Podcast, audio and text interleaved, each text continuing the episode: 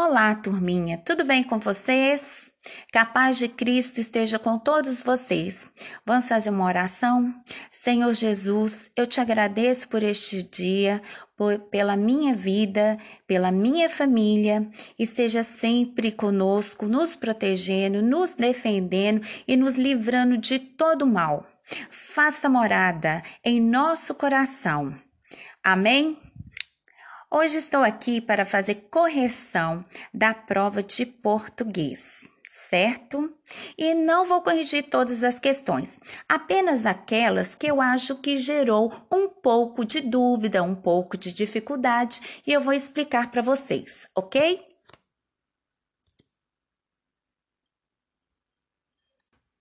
A primeira questão que eu vou comentar é a questão 4.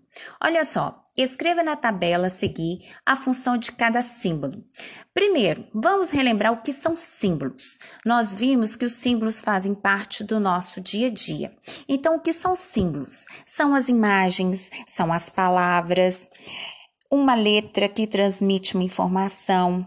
Os símbolos fazem parte da nossa comunicação, assim como a fala, a escrita, as expressões que usamos quando queremos informar algo. Então, o tempo todo nós estamos lidando com símbolos, certo? Então, placas de trânsito. E a pergunta é: escreva na tabela a seguir a função. Quando está pedindo a função, eu quero saber para que serve. Para que servem as placas de trânsito? Vamos ver? São regras e orientações que devem ser seguidas por motoristas e pedestres. Podem indicar situações de perigo para as pessoas. Ou seja, são regras e orientações. Servem para quem? Para os motoristas e pedestres e podem indicar situação de perigo para as pessoas. Se eu vejo uma faixa de pedestre, os motoristas têm que parar para as pessoas atravessarem, certo? E os motoristas, eles visualizam várias placas e essas placas devem ser respeitadas. Pode parar, não pode estacionar, para seguir, proibido, proibido estacionar naquele lugar. E também essas placas de trânsito, de trânsito, elas podem indicar situação de perigo para as pessoas. Ou seja, uma rua que está sendo está com problemas, eles estão consertando. Eles têm que colocar uma placa, têm que colocar uma sinalização. Quando a curva é muito acentuada, tem que ter uma placa para que o motorista possa ver pra, para ele diminuir a velocidade. Então, são regras e orientações que os motoristas e pedestres devem seguir, ok? Depois, símbolos pa para cuidados com as roupas. Serve para quê? Orientação para o cuidado com as roupas, vestuário. Por exemplo, se você for lavar as roupas na máquina, você não pode misturar roupa, branca, roupa branca com roupa preta, com calça jeans. Para cada, um, para cada um tipo dessas roupas que eu falei, a máquina tem um programa para lavar a calça jeans, que é mais pesada, para lavar roupa branca. As roupas coloridas têm que, têm que ser lavadas separadamente. Então, é o cuidado que a gente tem que ter com as roupas. Roupas mais finas, mais delicadas, tem lá a programação de delicados, né? E tem também a questão, se for lavar a mão, tudo bem, pode usar sabão em pó? Pode usar água sanitária? A, essas informações vêm numa etiqueta dentro da roupa.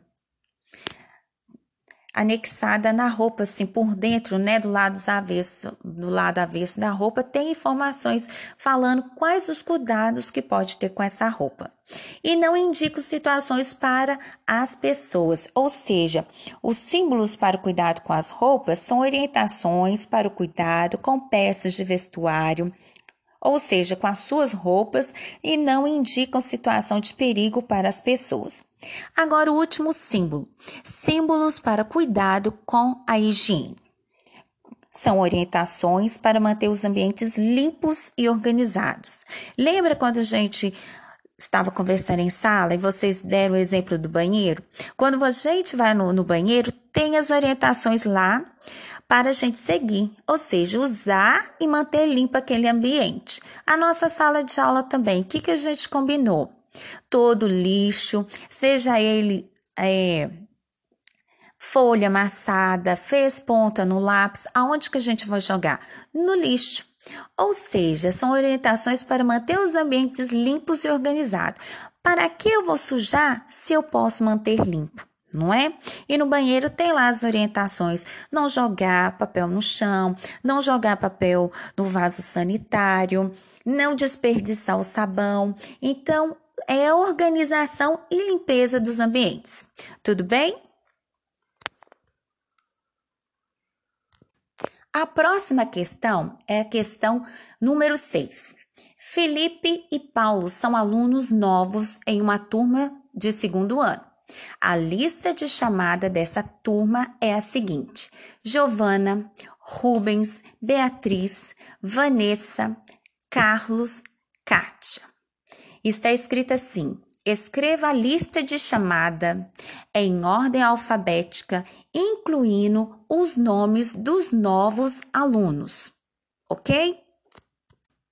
Olha só, tá falando em ordem alfabética. Então, vamos lembrar lá do, lá do alfabeto?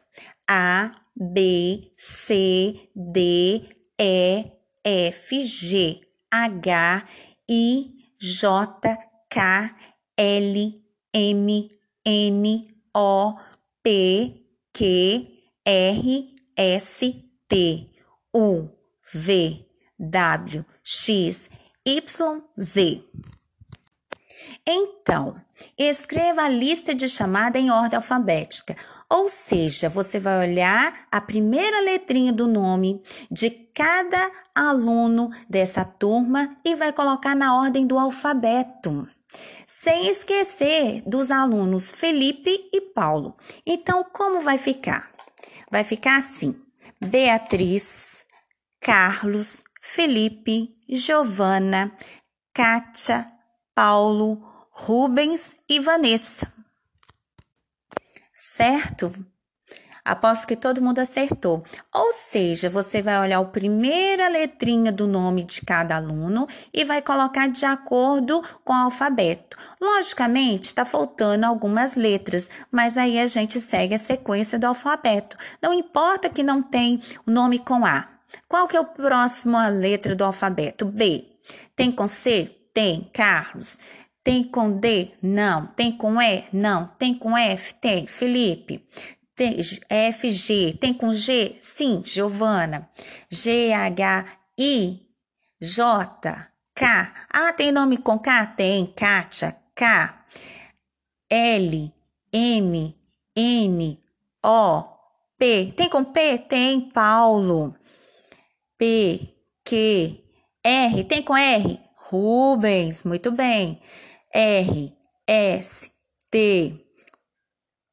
E aí vai, e você vai seguindo o alfabeto, e aí é o último nome da, da, da ordem alfabética é a Vanessa. Entendido? A próxima questão que eu escolhi foi a questão 7. Leia com atenção o texto. A galinha do vizinho. Bota ovo amarelinho. Bota um, bota dois, bota três, bota quatro, bota cinco, bota seis. De acordo com as características do texto, marque a alternativa correta. É um poema? É uma parlenda? É um trava-língua? É um texto informativo? Vamos lá. Não é um poema, porque não é dividido em estrofes. Não é um trava-língua, porque o trava-língua a gente tem que falar muito rápido. Não é um texto informativo, porque não está informando sobre nada, não está passando nenhuma informação, né? Só está contando que é galinha do vizinho. Então, é uma parlenda. Por quê? O que são parlendas?